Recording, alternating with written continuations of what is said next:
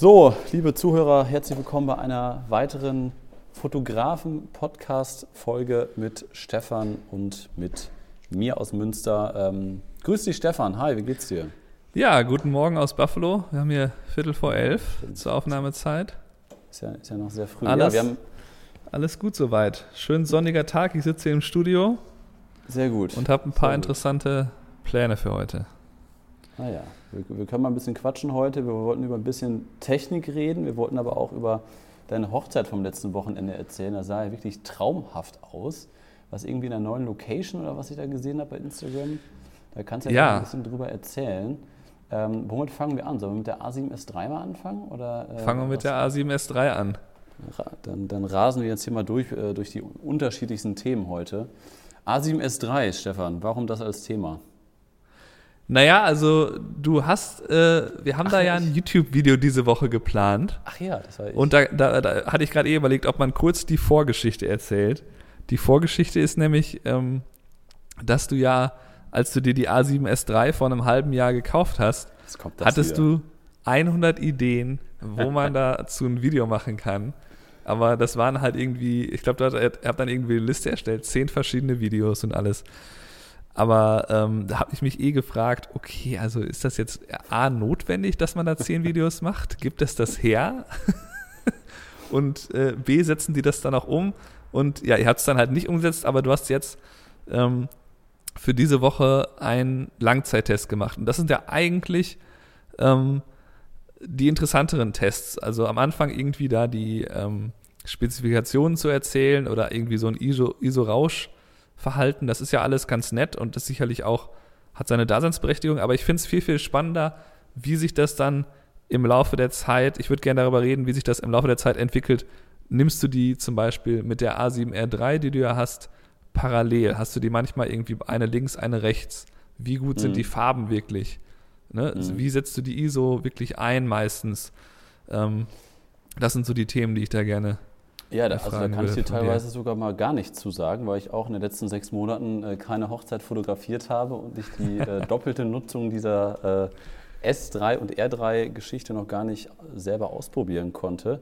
Aber vielleicht können wir auch erstmal neue Zuhörer in unserem Podcast heute begrüßen, weil wir vielleicht auch einige neue Zuhörer haben über das YouTube-Video, worunter wir ja diese Podcast-Folge auch verlinkt haben, weil wir dem natürlich auch so ein bisschen jetzt unsere YouTube-Videos hier mit, dem, mit den Podcast-Folgen kombinieren können. Andersrum genauso, liebe Podcast-Zuhörer, zu dieser Podcast-Folge gibt es auch ein YouTube-Video zu dieser Kamera. Und äh, ja, sechs Monate A7S3. Nochmal kurz äh, zu meinen zehn Ideen äh, und den zehn äh, Ideen zu den Videos, die ich da geplant hatte. Das ist halt ein bisschen kompliziert gewesen, weil, ähm, weil es einfach so umfangreich ist, diese Kamera. Man kann da so viele Sachen zu machen. Und letztendlich haben wir dann über ganz, ganz viele unterschiedliche Projekte, ob das Firmenkundenaufträge war, Porträtshooting, Imagefilmdrehs, Social-Media-Geschichten, habe ich quasi alles mit Making-of und Behind the Scenes und etc. irgendwie mit aufgenommen und mir auch schon ein gewisses Konzept überlegt. Aber irgendwann hab- war es dann doch so komplex, dass ich gesagt habe, mein Gott, ich glaube, es ist besser, das irgendwie in ein Video reinzupacken, was dann äh, alles irgendwie in kurzer Zeit auf den Punkt bringt. Und das habe ich dann jetzt mit dem aktuellen Video versucht, weil letztendlich die Kamera ist halt, kann man nicht anders sagen, ist halt unfassbar gut. Das ist die geilste Kamera, die ich jemals hatte. Und die ist halt, das fängt an, dass die einfach geil in der, in der Hand liegt, dass Sony das weiterentwickelt hat, dass Sony den, den Sucher größer gemacht hat, dass so Kleinigkeiten wie äh, der, der Mikrofonanschluss oben hat so eine eigene Klappe bekommen, worüber ich quasi einfach, ohne dass ich jetzt alles aufmachen muss, nur quasi den, den Mikrofoneingang aufmachen kann, um da mein, mein Rode Ansteckmikro dran zu packen, ähm, bis zum großen HDMI-Anschluss.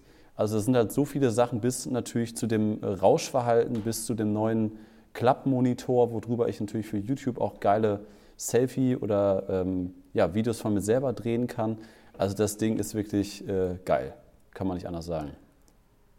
Und all die Kleinigkeiten, die du jetzt schon erwähnt hast, deuten auch schon darauf hin, falls ihr nicht wisst, was die A7S3 genau ist. Das ist eigentlich eine Kamera von Sony, die halt speziell auf Video getrimmt ist. Also es ist eigentlich zu 80 Prozent mindestens eher eine Videokamera, die kann halt auch Fotos mit 12 Megapixeln. Da können wir gleich auch nochmal kurz drüber reden, dass du das ja eigentlich gut findest, dass das wenig Megapixel sind. Ja. Aber ähm, ist im Grunde eine reine Videokamera, ne? HDMI, Mikrofonanschluss, das sind die wichtigen Dinge. Und die ist halt äh, insofern sehr wichtig, dieses super ISO-Rauschverhalten, also dass man da theoretisch mit ISO 50.000, 100.000 noch brauchbare Aufnahmen erzeugen kann, die man halt wirklich abgeben kann einem Kunden. Das gibt es ja eigentlich schon seit der ersten A7S. Ist trotzdem immer noch revolutionär. Also das war einfach so ein Quantensprung damals. Es ist bis heute äh, natürlich nochmal in Schrittweise verbessert wurde, aber das gab es ja im Grunde schon. Aber was jetzt nochmal neu ist, ist halt noch mehr Spielraum mit den Farben sind. Hast ja. du denn, aber du hast ja mit den Farben, das hast du ja auf jeden Fall, du hast ja mit der Kamera schon viel gefilmt, hast genau. du sicherlich in der Farb, ähm, also Farbkorrektur in der Postproduktion, da kannst du sicherlich einiges zu sagen.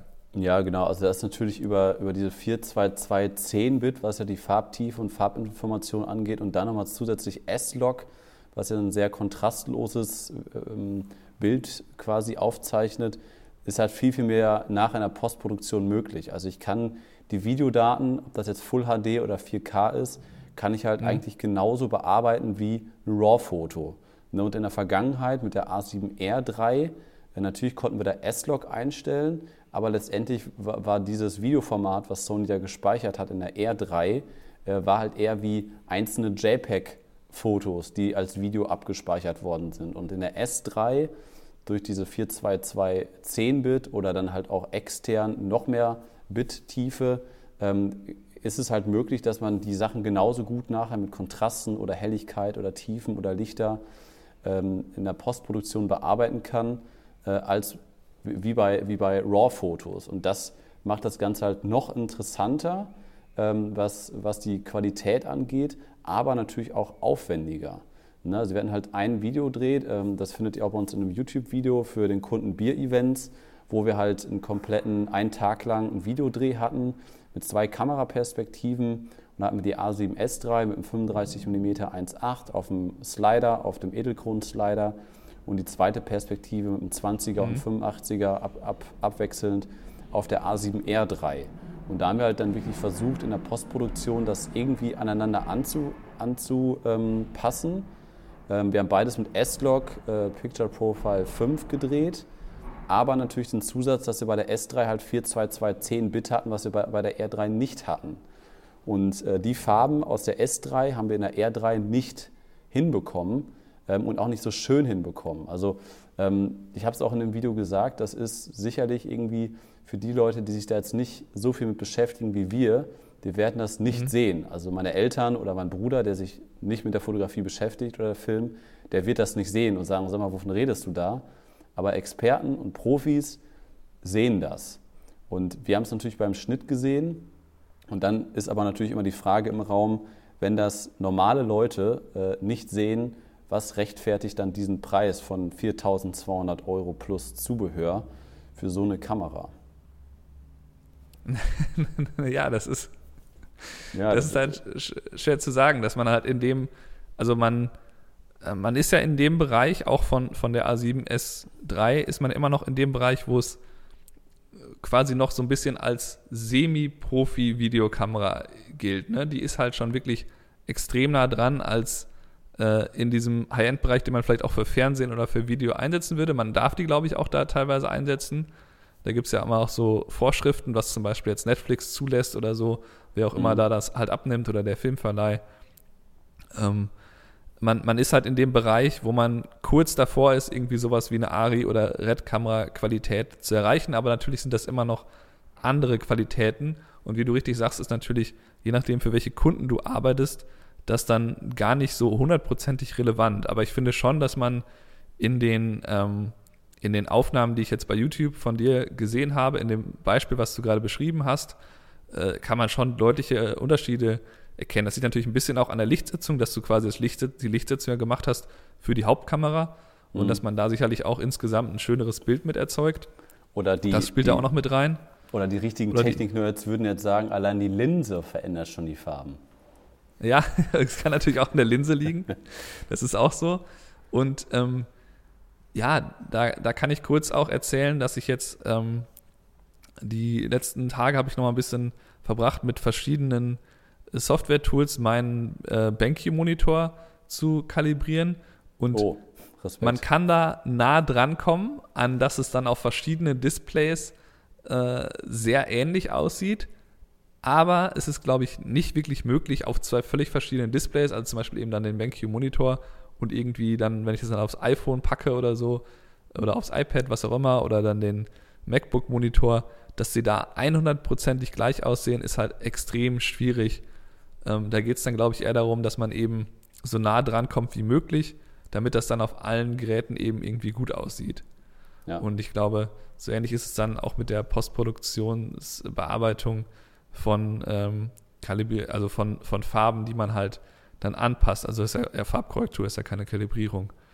ja. Und ähm, ja, auf jeden Fall ähm, setzt Die du aber schon, du filmst quasi, wenn es geht, Bei immer in wird- Bei 10 dir Bit. wird gerade gehupt. Das Ja, das ist immer die. Falls ihr das im Hintergrund öfter hört, wenn ich im Studio aufnehme, dann hört man eigentlich immer ein bisschen die U-Bahn da vorbeifahren, weil die hier immer aus dem Tunnel rauskommt und nach draußen kommt und die hupt dann immer vorher. Aber das gibt so ein bisschen den City Flair, oder? Wenn man da so, Ja. so ein bisschen wie das Katzenschnurren, das finden manche gut, manche nicht so gut, wenn ich eine Katze neben dem Mikro habe. ähm, ja, aber das, das sind doch, glaube ich, ähm, also äh, das, genau, die Frage, wollte ich jetzt gerade stellen wollte, war eigentlich, äh, setzt, filmst du denn immer mit diesen 10-Bit-Farben, wenn du mit der aufnimmst? Oder gibt es da auch Modi, wie du dann eigentlich, Also, du das gar nicht nutzt? Also das, das Ding ist, wo ich, wo ich nochmal ein Video zu machen werde, ähm, ist auch nochmal die, die, äh, die Speichergeschichte mit den Speicherkarten. Da bin ich im Video jetzt relativ wenig drauf eingegangen, weil das ein sehr, sehr komplexes eigenes Thema ist. Dass es da natürlich auch darum geht, wie viel Daten gespeichert werden und wie groß nachher die Daten an sich werden und wie schnell muss die Speicherkarte sein. Da hat Sony ein eigenes Speicherkartenformat auf den Markt gebracht. Ich habe mir da nicht die Speicherkarte, sondern schon eine andere, aber eine bessere Speicherkarte gekauft, die schon äh, größere Daten quasi speichern kann. Aber letztendlich habe ich für mich festgestellt, dass ich erstmal 4K, was die Kamera ja auch kann, mit, mit, äh, mit Zeitlupe und 422 etc., ähm, ist für mich nicht relevant. Das mache ich überhaupt nicht mit der Kamera, sondern ich habe mich jetzt eigentlich total darauf eingeschossen, dass ich in Full HD 60 Frames 422 10-Bit filme. Also das ist eigentlich immer eingestellt und je nach Kundenauftrag setze ich noch ein S-Log drüber oder nicht, je nachdem, ob ich Zeit oder beziehungsweise ob der Kunde das bezahlt, dass ich mehr Postproduktion äh, da rein investieren muss. Aber meistens lasse ich jetzt auch sogar das, das ähm, Picture Profile PP5 aus und lasse das einfach nur in ähm, 60p Full HD 422 10-Bit, damit ich auch viel und schnell von Foto und Film umswitchen kann, ohne dass ich da als S-Log eingestellt habe. Also du lässt quasi die Standardfarben von der Sony. Genau, genau. Ich nimmst nicht Standard- irgendwie sowas wie S-Log oder sowas. Also Picture Profile 5 ist wahrscheinlich so ein Log-Format, oder? Ja, ja, genau, genau. Das ist halt ein Log-Format und äh, letztendlich bei manchen Sachen habe ich es dann doch eingestellt, vor allem zum Anfang, um halt zu gucken, was man da rausholen kann. Aber letztendlich sieht das der Kunde nicht und trotzdem ist nachher viel möglich ohne Picture Profile, Profile 5 ähm, in der Postproduktion. Ne? Also auch wenn die realen Farben und die Kontraste schon vordefiniert in der Kamera gespeichert werden, über dieses 422 10-Bit kann ich dann nachher trotzdem noch mehr dran drehen und die Farben, die Schärfe wirkt nochmal ganz, ganz anders als bei meiner alten Sony A7R3. Ähm, Und deswegen ist das so ein bisschen, ja, da, da, da, ja, womit ich arbeite, weil ich auch die Daten nicht zu groß haben möchte, weil die Daten sind trotzdem groß, ähm, aber noch vertretbar im, im Gegensatz zu anderen äh, Kameramarken. Ja, die, äh, die Sache mit dem Log-Format, äh, da, da gebe ich dir recht, dass das manchmal einfach dann nicht so praktisch ist, wenn man eben viel Foto und Video parallel macht, weil dann braucht man immer irgendwie, ähm, da muss man schon innerhalb der Kamera ja auch einstellen, dass der einem quasi wieder die normalen Farben ausgibt, dass der Ja. da quasi so ein äh, LUT in der Kamera drüber legt, ist das ja letztlich. Ja. Und außerdem werden, wenn ich, da ich ja oft auch JPEGs als Backup äh, mit fotografiere, die werden auf jeden Fall komplett komisch mit den, mit den Logfarben. Und ähm, ich experimentiere da aktuell noch ein bisschen mit rum und probiere das ab und zu mal aus. Aber dann brauchst du ja auch immer irgendwie wieder den ND-Filter auf, wenn du richtig äh, S-Log haben willst, damit du halt, weil du bald bei ISO 800 dann auf einmal liegst, musst Ja. du deine Fotos alle mit ISO 800 aufnehmen und ähm, ja, da gebe ich direkt, dass es manchmal einfach so ist, dass man das dann gar nicht einsetzt, aber das ist ja so ein bisschen so, wie, wie die Kamera insgesamt vielleicht auch für dich ist. Ähm, wenn du halt den Auftrag hast, wo du es dann aus deiner Sicht brauchst, dann kannst du es halt einsetzen. Ne? Also du wirst es dann halt pro, pro, je nachdem, was du eben machst, dann halt sagen, okay, Hochzeit, da brauche ich kein Logformat, ist nicht notwendig. Ähm, oder ähm, vielleicht, vielleicht stellst du deinen Workflow da auch irgendwann um und machst das irgendwann, aber man kann das ja immer so anpassen an, okay, heute ist der Auftrag und da ist es notwendig ja. und da nicht. Genau, das, Hast du noch das, irgendwelche größeren Punkte zur S3? Ja, also das ist ja letztendlich, so wie du es gerade gesagt hast, das beschreibt die Kamera sehr gut. Du musst halt nie irgendwelche Kompromisse eingehen. Und das war ja früher oder bis vor einem Jahr war das ja immer der Fall, dass egal welche Sony du dir gekauft hast, du musstest immer überlegen, okay, was möchte ich jetzt haben? Möchte ich jetzt Zeitlupe haben? Möchte ich jetzt hohe Auflösung haben? Ähm, wie sieht das Ganze aus? Also ich, ich sage mal, vor sechs Jahren oder als wir in Mexiko waren, da mussten wir uns überlegen, möchten wir jetzt äh, äh Full HD haben und 60 Frames pro Sekunde oder möchten wir nur HD haben und 120 Frames pro Sekunde? Ne, also das war vor fünf, sechs Jahren noch ein Thema. Und jetzt können wir halt sagen, ja, was wollt ihr denn von mir? Ich mache hier mal schön 4K, 120 Frames, 422 extern 16 Bit. Ne, ihr könnt mich alle mal, ich nehme ja einfach alles mit, was ich aufzeichnen kann. Ne, und äh, so kann ich in eine Produktion reingehen. Ob ich dann nachher Bock drauf habe, das Ganze zu schneiden, ob der Kunde das sieht und bezahlt, ist eine andere Frage. Aber ich kann halt mich einfach hinstellen und kann alle, alle Einstellungen, die ich mir überhaupt vorstellen kann, kann ich in dieser Kamera einstellen, wenn ich die richtige Speicherkarte drin habe, beziehungsweise wenn ich extern aufzeichne. Außer eine Sache, ähm, da, muss, also da muss man natürlich gucken, dass man eine andere Kamera dabei hat. Deswegen habe ich auch ganz klar die Kamera nicht empfohlen äh, als Hauptkamera. Und das ist ja halt ganz klar die Auflösung. 12 Megapixel hört sich mega wenig an, ist es auch. Ähm, aber für die Lowlight-Performance ist es super gut, es ist für Filme super gut. Ich habe mit dem Ding bei ISO 410.000 im stockdunklen Wald gefilmt. Äh, die Ergebnisse waren unfassbar. Ähm, nur wo es halt nicht gut funktioniert, ist natürlich bei Fotos, wo du eine hohe, hohe Auflösung benötigst. Ne? Also wenn das jetzt so, so, Kundengeschichten sind, zum Beispiel so ein paar Porträts, da geht das mhm. noch, das sind 12 Megapixel. Wenn du formatfüllend fotografierst und nachher nicht noch was anschneiden musst, äh, sind 12 Megapixel immer noch in Ordnung. Aber äh, wir mussten auch so ein paar Interieur- und Außenaufnahmen machen in den letzten Wochen. Äh, da kannst du es vergessen, weil da müssen wir halt ranzoomen, da musst du ein bisschen was rausretuschieren, dass da irgendwie ein Auto doof steht oder ein Kennzeichen muss rausretuschiert werden.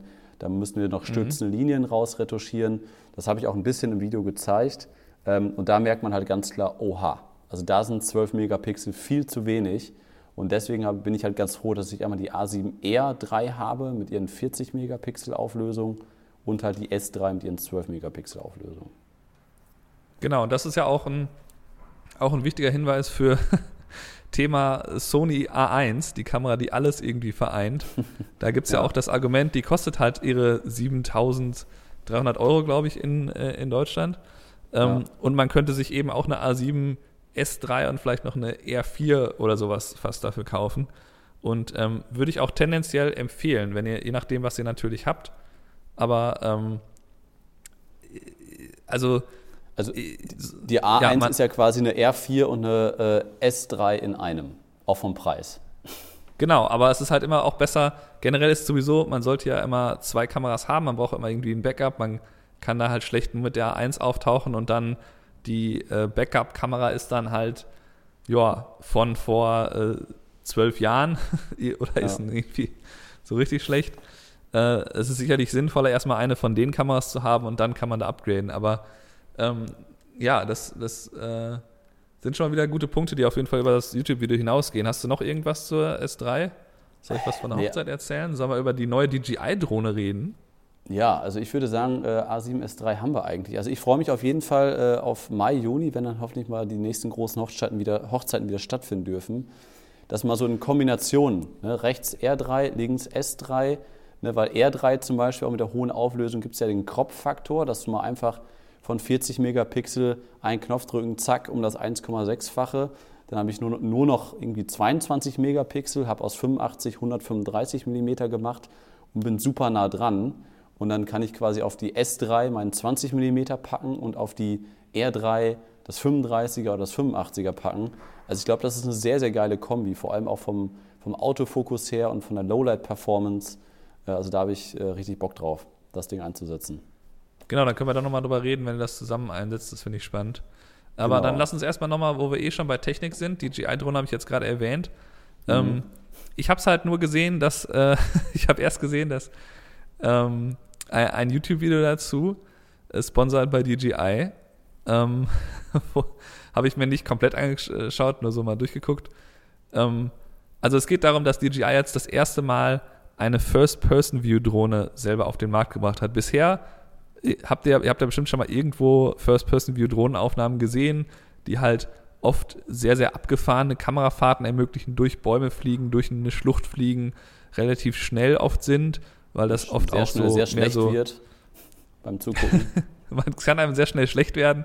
Ich hatte das mal erlebt, dass ähm, das sind bisher so mehr so Bausatzdrohnen gewesen. Die muss man sich selber zusammenbauen. Da kauft man sich irgendeinen Bausatz, dann packt man da vielleicht eine GoPro drauf. Also man kann sicherlich auch fertige Bausätze sich besorgen, aber ähm, es war halt eher so eine Bastlergeschichte. Und da muss man ja immer irgendwie äh, irgendwelche, äh, ne, ne man setzt eine, eine Brille auf und man sieht dann halt quasi aus der Sicht der Kamera, die an der Drohne ist, was eigentlich gefilmt wird und steuert so die Drohne auch mit dem Controller in der Hand. Man hat also ja. quasi so eine Virtual Reality Brille auf und sieht dann aber als Virtual Reality, was die Drohne sieht. Ähm, und das ermöglicht natürlich nochmal ganz andere Kamerafahrten und ähm, hat einen großen Nachteil. Was siehst du da für einen Nachteil? Oh Gott. Äh, du erinnerst dich, als wir mal eine, wir hatten ja mal eine Brille auf in, äh, in ja. Island. Wir hatten ja mal, das da hatte ich ja mal irgendwie ähm, nur mal quasi zu Testzwecken, das habe ich den Tablet zurückgeschickt, von DJI bestellt, wo man eben auch eine Brille aussitzen konnte, dann konnte man sehen, was die Drohne sieht. Ähm, und wir standen ich, da zu zweit. Stichwort, wir stehen da zu zweit und ich weiß nicht, ob du das, äh, ich habe dir den Link zu der DJI-Drohne geschickt, fiel mir mhm. direkt auf, da standen halt zwei Leute. Das hat halt einen wichtigen Grund. Ja, der eine muss halt gucken, wo das Ding ist, ne? weil man halt nicht alles überblicken kann. Darauf willst du wahrscheinlich hinaus. Genau, weil das ist eine der zentralen Regeln hier, ähm, dass man eben immer die Drohne im Blick haben muss. Und ähm, das ist natürlich, hast du dann ja nicht, wenn man eine digitale man, Brille auf ja, hast, du hast, ne? du hast eine digitale Brille auf und es ist ja nicht, also es gilt nicht als echtes Sehen der Drohne, wenn man eben quasi die Kamera anschaut. Äh, mhm. ne, das ist halt hier so geregelt. Und ähm, ich meine, da werden halt die abgefahrensten Sachen gemacht. Ich habe halt Leute gesehen, die, die fliegen dann, also die werden auch viel in Innenräumen eingesetzt, dass man dann irgendwie zum Beispiel hier in so ein Theater geht. Dann fliegt man, fliegen die einfach ähm, die Treppenaufgänge, ne, so große Treppenaufgänge mit Teppichen belegt und so, wo man halt schon relativ viel Platz hat. Aber die fliegen ja. dann einfach da hoch und kommen dann oben auf dem Balkon raus, dann wieder über die Bühne und da ist natürlich in, zu keinem Zeitpunkt die Drohne im Blick. Auf der anderen Seite ist natürlich das jetzt in einem Innenraum, wo du klären kannst, da ist sonst keiner. Ja. Und im schlimmsten Fall fliege ich dann die Drohne gegen die Wand. Ähm, aber das hat DJI ja schon mit dem Bild eigentlich klar gemacht, ja. dass sie das so sich vorstellen. Ja. Also da sprichst du einen guten Punkt an und ich will da noch mal einmal weiter ausholen. Ich habe mir das angeguckt, als sie äh, vorgestellt worden ist. Und vor allem die äh, Werbeaufnahmen, das finde ich schon frech bis unmöglich, wie DJI das Ganze aufbaut. Also die, die Werbeaufnahmen hier von DJI, ich weiß nicht, wie das bei dir in den USA aussieht, aber hier sind Aufnahmen viel aus Island, auch aus Hamburg, dass diese Drohne durch die Speicherstadt fliegt, aber mhm. auch durch andere bekannte Sehenswürdigkeiten. Und alles hat eins gemeinsam, dass überall, wo diese neue Drohne eingesetzt worden ist in dem Werbevideo, du keine Drohnen starten darfst. Flugverbotszonen, weil das touristische Anlaufspunkte sind. Und das finde ich halt so dämlich, also was heißt dämlich, aber das ist äh, von DJI, suggeriert das halt ähm, eine falsche Vorstellung für den Einsatz dieser Drohne. Und das finde ich halt irgendwie nicht fair gegenüber dem Markt oder den Anwendern. Und das suggeriert halt irgendwie eine Freiheit, sich kreativ ausüben zu können, die nicht existent ist oder die nicht mehr da ist, weil du so viele Vorschriften bekommen hast. Also Du kannst dich ja noch erinnern, Stefan, als wir, wie lange ist es her? Zwei, drei Jahre, ich glaube drei Jahre ist es jetzt im Mai her, wir auf Island waren. Und da gab es ja schon viele Vorschriften, was Drohnen angeht. Ne? Also da musste man sich ja schon um die äh, Hotspots drumherum äh, musste man sich ja schon fernhalten und da hat man sich schon immer an der Rande der Legalität bewegt, wenn man das Ding auf Island gestartet ist. Äh, genauso war es bei unseren anderen Reisen in Los Angeles oder in Mexiko, das war eigentlich auch alles halb illegal. Ähm, und das ist über die Jahre halt noch schlimmer geworden, ne? dass du jetzt in Deutschland einen Drohnenführerschein machen musst. Du hattest das Thema erst letzte oder vorletzte Woche mit deinem Drohnenführerschein, ja. den du gemacht hast.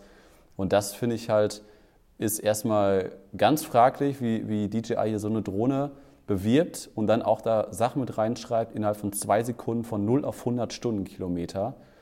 Und für einen Preis weit unter 2000 Euro so eine Drohne zu verkaufen, äh, damit sprichst du auch Drohnenliebhaber an, die äh, das passende Kleingeld haben und sich so eine Drohne mal locker kaufen können.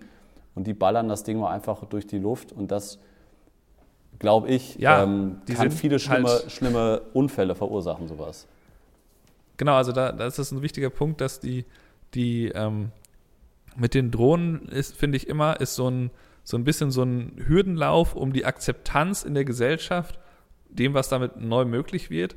Und du erinnerst dich, du hast ja Island angesprochen, da war ja ein Fall, wo wir ähm, halt einen kleinen Drohnenflug in der, in der Innenstadt machen wollten, der auch legal gewesen wäre. Also da war halt in Reykjavik die, ähm, die Regel, wir dürfen so hoch fliegen wie das höchste Gebäude in der Umgebung und wir wollten ja. wirklich nur so vielleicht 10, 15 Meter äh, ähm, hochgehen und haben dann halt direkt von dem Nachbarn von diesem Hotel, was wir da filmen wollten, irgendwie, der hat das gesehen, dass wir da äh, eine Drohne starten wollten und der hat halt erzählt, nee, will ich nicht, hier Privatsphäre und so. Und ähm, ich, ich erinnere mich auch an andere Geschichten, wo mir Leute erzählen, dass sie mehrfach eine Drohne gesehen haben, während sie wandern waren und dachten, hä, filmt der mich jetzt da, was macht der denn da? Und stell dir mal vor, du bist irgendwo und dir kommt auf einmal so eine Drohne entgegen, so eine ganz kleine, die auch noch super, super schnell ist. und dann und dann äh, weißt du überhaupt nicht mehr, wo derjenige ist, der die steuert. Weil, ne, wenn ich jetzt irgendwo auftauche, starte das Ding, dann finden die Leute das immer spannend. Das Ding ist ja relativ entspannt in der Luft. Ne? Das ähm, bleibt einfach stehen in der Luft. Ich fliege das ein bisschen rechts nach links, ein bisschen Kurve. Ähm, aber äh, sobald das auch ein bisschen weiter in der Luft ist, kriegen die Leute das eh nicht so genau mit, wo man da fliegt. Und dann hat, haben die da eigentlich keine Angst vor, sondern finden das eher faszinierend. Aber ja. so ein kleines äh, Ding, was wirklich da rumsaust, also wenn du dem einmal begegnest. Ja, dann Prost Mahlzeit. Also ich, ich habe ja schon vor knapp zwei Jahren äh, mein, mein äh, Drohnenvideo auf YouTube hochgeladen. Äh, warum, warum, dies ist meine letzte Drohne, habe ich, hab ich das Video irgendwie genannt. Und da stehe ich auch ja. immer noch zu. Da haben viele drunter geschrieben, ja, ja, das erzählst du jetzt, warte mal zwei Jahre ab, dann kaufst du die nächste. Aber nein, weil die, selbst der normale Drohnenmarkt, was das nicht so eine super schnelle Mini-Drohne ist, selbst die Mavic 2 Zoom oder Pro, äh, gibt es keinen Grund mehr, das Ding zu kaufen, weil einfach Drohnen an sich, erstmal ist halt dieser Hype und diese Perspektive, äh, ist die schon längst vorbei und das, äh, die Leute haben sich daran gewöhnt, dass, dass es Drohnenaufnahmen gibt, wie einfach das ist, eine Drohne starten zu lassen. Jeder Hans und Franz habe ich in den letzten Wochen auch noch irgendwie erlebt, dass dann irgendwelche ja. Kunden so, ja, ja, ich habe auch eine Mavic 2, ja, ja, ich habe ja auch eine DJI, ach ja, habe ich auch zu Hause. ne, also es gibt über eine Million Drohnennutzer nur in Deutschland. Und dann äh, finde ich das erstmal schon mal sehr, sehr speziell, sich äh, äh zur heutigen Zeit eine normale Drohne wie eine Mavic zu kaufen und dann halt jetzt so eine FPV-Drohne äh, rauszubringen und das auch noch zu einem höheren Preis als die Mavic. Ähm, sehe ich eine ganz, ganz, ganz kleine Zielgruppe von professionellen Drohnenpiloten oder vielleicht auch von Fotografen, Videografen, die sich da immer irgendwie austoben wollen. Aber das ist doch kein großer Markt, oder? Na, sicherlich kein Riesenmarkt. Ich glaube, es gibt aber halt diese Leute, die halt die, äh, die, die eher so zu Rennen und so einsetzen, die halt dann sich irgendwo treffen mit Leuten in irgendwelchen ne, leeren Industriehallen und machen dann ein Rennen oder draußen irgendwo, wo sonst keiner ist. Ja. Ähm, ich glaube, für die ist das halt spannend und da ist halt DJI lange nicht so richtig eingestiegen oder nur so halb dabei gewesen. Ähm, ich, ich finde es schon als nächsten Schritt nicht uninteressant, sich so eine Drohne zuzulegen, um dann eben quasi das nochmal ein bisschen in weiteren, äh, ne, in, also man geht ja damit einfach einen Schritt weiter, was damit möglich ist in Sachen von Perspektive und Flugmanöver. Ne, wenn die sich einfach Natürlich hast du gesagt, da kann einem schwindlig werden, aber ich kann mir vorstellen, dass da ein paar Flugmanöver gibt, die man damit machen kann, die auch äh, nicht, wo einem eben nicht schwindlig wird, wo man halt sehr, sehr, ähm, ne, quasi wieder so eine Art neues Drohnenerlebnis für den äh, Zuschauer dann halt erschaffen kann. Es ist halt die Frage, ob das jetzt wirklich, weiß ich, ob ich so beim Hochzeitsvideo sowas einsetzen würde, aber ich habe es halt gesehen, wie, wie die, bei der Implosion, ähm, äh, was war das, ähm, vorletztes Jahr, ähm, da war ja einmal so ein First-Person-View-Drohnenpilot dabei. Und der hat halt da ähm, eine, eine Kamerafahrt gemacht, also quasi während diese Implosion losging, ist er halt ähm, kopfüber die Gebäudefront runtergeflogen. Dann sah also quasi die einzelnen kleinen Explos äh, Explosionen, die dann quasi die Implosion auslösen, also die quasi die mhm. Stahlträger letztlich ähm, ne, zerstören, sodass dann das Gebäude umfällt. Die sah man dann und dann fing das Gebäude auch schon an umzufallen und währenddessen ist er da kopfüber runtergesaust und ist dann, als ihm dann ein bisschen spät eingefallen ist, dass ja dieser Riesenturm auch noch umstürzt, der da halt steht von irgendwie 200 Metern, äh, dann ist er halt quasi äh, einmal nach oben abgebogen und hat dann zum Glück noch so gerade diesen Turmabsturz halt mitbekommen. Also der ist dann quasi, als wenn jetzt ein Flugzeug steil nach oben wieder geht und währenddessen hat er dann mitgenommen, wie dann der Turm dann da so runterfällt. Mhm. Und ähm, ja, wahnsinnig coole Aufnahme. Ähm, ich habe es am Ende, ich wollte es eigentlich so unbedingt verwenden, habe aber dann am Ende gemerkt, das ist so abgefahren, wenn ich das jetzt auf einmal in dieses andere Video baue, das sieht ja. zu krass aus. Die haben ja das Material und so, äh, das muss da nicht unbedingt rein. Aber auf jeden Fall ähm, sind damit Sachen möglich, die halt nochmal neu überraschen können, ne? die halt einfach nochmal diesen Effekt, ja, wir kennen Drohnenbilder, ja. den, äh, ja, ja, Den ich, kann man ich, da nochmal. Also so mir ist gerade schon wieder schwindig geworden, als ich auf dieser DJI-Seite bin und mir diese ganzen Werbevideos hier angucke.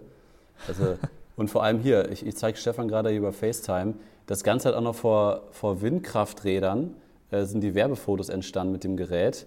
Äh, das ist in Deutschland komplett illegal. Also du musst, ich glaube, 500 Meter Entfernung oder waren 250 Meter von Windkrafträdern, von Autobahnen, von Zugstrecken und die machen hier Werbefotos vor Windkrafträdern. Also ich will ja, genau, das, das, dass, dass 90 Prozent ja. der Aufnahmen aus diesen Werbevideos von DJI, wenn man die versuchen würde nachzustellen, du dich strafbar machen würdest. Weil ja, das Problem an den Dingern ist ja auch, die Aufnahmen sehen erst dann geil aus, wenn du wirklich nah irgendwo oder tief irgendwo entlang fliegst. Und sobald du das machst, hast du ein Problem. Darfst du nicht. Ja, genau, das ist natürlich so, dass du jetzt, kann man sich ja wunderbar vorstellen, du fliegst irgendwie super schnell an irgendeinem Zug entlang ne, super geile Aufnahme, coole Landschaft noch drumherum, hast halt diesen Bewegungsfaktor plus der Zug leitet quasi so den Betrachter. Äh, geile Aufnahme, aber äh, ich möchte nicht aus dem Zugfenster, ich meine, natürlich ist es keine echte Gefahr, wenn da so eine Mini-Drohne auftaucht, die fliegt gegen den ECE und dann ist sie halt kaputt. aber, aber trotzdem ist es halt äh, abgefahren, wo das halt, wo, wo es Sinn macht, halt solche ähm, äh, sowas zu verbieten. Ja? Oder wenn es dann Hochleitungs, äh, Hochleitungen gibt, irgendwie Stromleitung, wo man dann gegenkommen könnte. Äh, ja, ist, ist sehr, sehr verrückt sowas. Aber gut. Ähm, Thema beendet. Noch, ja, haben wir jetzt sehr lange, sehr lange geredet. Ähm, du hast eine Hochzeit am Wochenende. Ich hatte eine Hochzeit. Sollen wir ähm, da nochmal fünf Minuten drüber reden? Na, lass nochmal ganz kurz äh, erzählen, was da so passiert ist. Also die, das Spannende war halt an der Hochzeit, also das wusste ich auch zu, zum Glück schon vorher, es gibt hier ein Gebäude, ich habe noch nicht nachgeguckt, wie hoch es ist, ganz genau, aber es müsste so irgendwo zwischen 150 und 200 Meter hoch ist das. Das ist halt das höchste Gebäude in Buffalo. Und ich war halt als das Paar, die äh, dieses Gebäude besichtigt hat, um zu gucken, wo könnten wir dazu fotografieren und auch zu sehen, welche Räumlichkeiten die haben, wo kann man die Zeremonie machen und so. Da sind wir auch schon oben auf dem Dach gewesen. Und da bist du halt dann wirklich über allem. Das ist so ein bisschen so, wie wenn man jetzt irgendwie ähm, auf einen Fernsehturm geht, wo dann halt wirklich nichts mehr ist, was so hoch ist. Ne? Also wo wirklich, wo quasi du noch auf alles runterschaust. Ich bin nicht der größte Freund von dieser Perspektive, ich sag's gleich. Du bist halt einfach dann, zum Beispiel hast du, hatte ich ein Riesenproblem, als ich das dann fotografiert habe, dass die vor so einer äh, Brüstung stehen, die natürlich den Absturz verhindern soll, deswegen sehr, sehr hoch ist. Also die mir dann irgendwie bis zur Schulter geht, also sie war mindestens 1,50 oder so. Ähm, und dass man dann irgendwie die Kamera so hoch hat, dass man dann das Paar und die Häuser sieht, das war schon relativ schwierig. Ich habe das zum Glück lösen können. Ich hatte erstmal hatte ich halt äh, ein Stativ mit, das ich hätte hochhalten können. Und außerdem mhm. gab es dann zum Glück so perfekte ähm, Stufen, wo ich mich dann draufstellen konnte. Dann war ich zwar ein bisschen sehr weit über dem Paar und die wurden, habe dann ein bisschen viel Boden da mitgenommen teilweise, aber das war auf jeden Fall eine gute Lösung, um das, das auszugleichen. Ähm, dennoch finde ich es immer cooler, wenn man irgendwie mitten in so einer Hochhausfront irgendwie drin ist. Also das, das finde ich erstmal irgendwie cooler. Aber ähm, es war, ja, es war halt ziemlich spektakulär da oben. Ne? Also du hast halt einfach einen total genialen Ausblick gehabt, war auch die Sicht recht weit. Es gab einen Sonnenuntergang, während wir da oben waren, äh, in die Richtung vom See. Und es gab wahnsinnig viel Wind. Also wenn du einmal versucht hast, jemals irgendwie, ja, lass uns mal den Schleier hochwerfen, war nicht notwendig. Der Schleier war einfach 100 Prozent in der Luft, wenn man die da hingestellt hat. Also in die eine Richtung zumindest. Und ähm, ja, das, äh, das sind halt, das, das war schon echt extrem cool. Ich hatte allerdings halt einen sehr hohen Druck auf diesen Aufnahmen, weil ich halt wusste, das wird wahrscheinlich ein neues Hochzeitsvenue hier, dieses Gebäude. Die renovieren halt dieses, dieses Gebäude gerade komplett und wollen jetzt auch in den Hochzeitsmarkt irgendwie wohl einsteigen hatten aber wegen Corona noch so ein bisschen gezögert, weil quasi wir sind noch nicht ganz fertig und wir wissen nicht, wir wollen nicht, dass die Paare alle verschieben.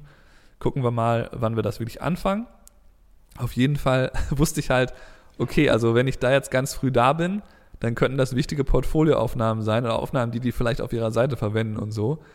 Und da habe ich halt gemerkt, wie ich dann, oder auch für mich selber, ich habe halt auch gedacht, wenn ich da jetzt ein richtiges geiles Bild produziere, ne, dann kann ich da, wenn ich das auf meine Seite stelle und so, äh, das ist natürlich genial irgendwie.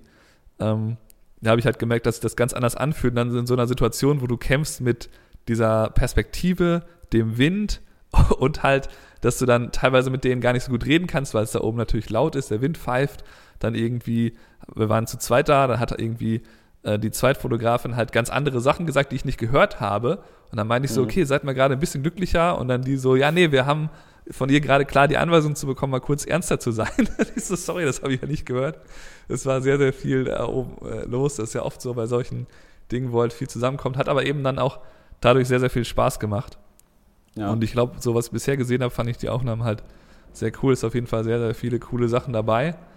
Und äh, was ich noch äh, kurz erzählen wollte, war, ähm, dass wir dann, ich habe dann halt, wir hatten dann quasi alles da oben gemacht, ne? Und die Sonne ging ja, wie gesagt, gerade schon unter.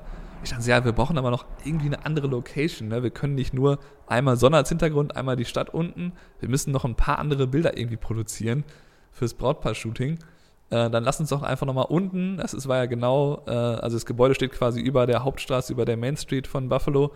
Dann gehen wir einmal kurz auf Main Street, haben da ein paar zumindest Ampellichter oder ein paar Autolichter im Hintergrund. Ähm, ja, und jetzt gehen wir da runter. Äh, dann laufen wir da so ein bisschen und nach original zwei Minuten fällt der Braut ein, ich habe meine Blumen irgendwo vergessen. Ja, also die Blumen, die brauche ich eigentlich nicht mehr. Aber da sind die Ringe von meinen Großeltern, die Hochzeitsringe. Die habe oh. ich da dran gehängt. In den Blumen. In den Blumen. Die hingen am Blumenstrauß. Hatte sie uns auch vorher nochmal gezeigt, hatten wir auch schon fotografiert und so. Ja, okay. okay, wo sind die denn? Ja, ich weiß nicht. Also ich glaube, ich habe die eventuell da oben liegen lassen, ne? Oh Gott. Und sind, nee, sind nicht weggeweht, oder? Nee, sie sind nicht weggeweht. Also die Geschichte, äh, die Anekdote äh, hat dann keinen weiteren Höhepunkt mehr. Also die sind dann einfach, wir sind dann einfach, wir mussten also wieder da rein, wieder zu der Frau und zu sagen, hey, wir müssen leider nochmal nach hoch. Ich glaube, wir haben die Blumen da liegen lassen. Und dann sind wir halt in 38. Stock gefahren, sind dann noch zwei, drei Stockwerke irgendwie hoch, bis wir dann da oben waren. Und dann lagen die zum Glück da noch und die Ringe waren dran und alles. Aber ähm, ja, das war, äh, das war nochmal so ein kleiner, kleiner Schock. Und äh, ja, für, für mich hatte das Ganze einen Vorteil. Ich wusste halt, okay, die wollen jetzt eh eigentlich äh, zu ihrer Familie zurück, wollen jetzt gar nicht mehr so viel weiter fotografieren. Und sie hat halt das Shooting beendet. Das heißt, sie kann dann nicht sagen, ja, jetzt, wo sind denn jetzt hier, wir hätten noch gerne andere Location bei den Brautpaar-Fotos oder so. Äh, sondern sie hat ganz klar gesagt, okay, jetzt müssen wir uns um den, um den Strauß kümmern.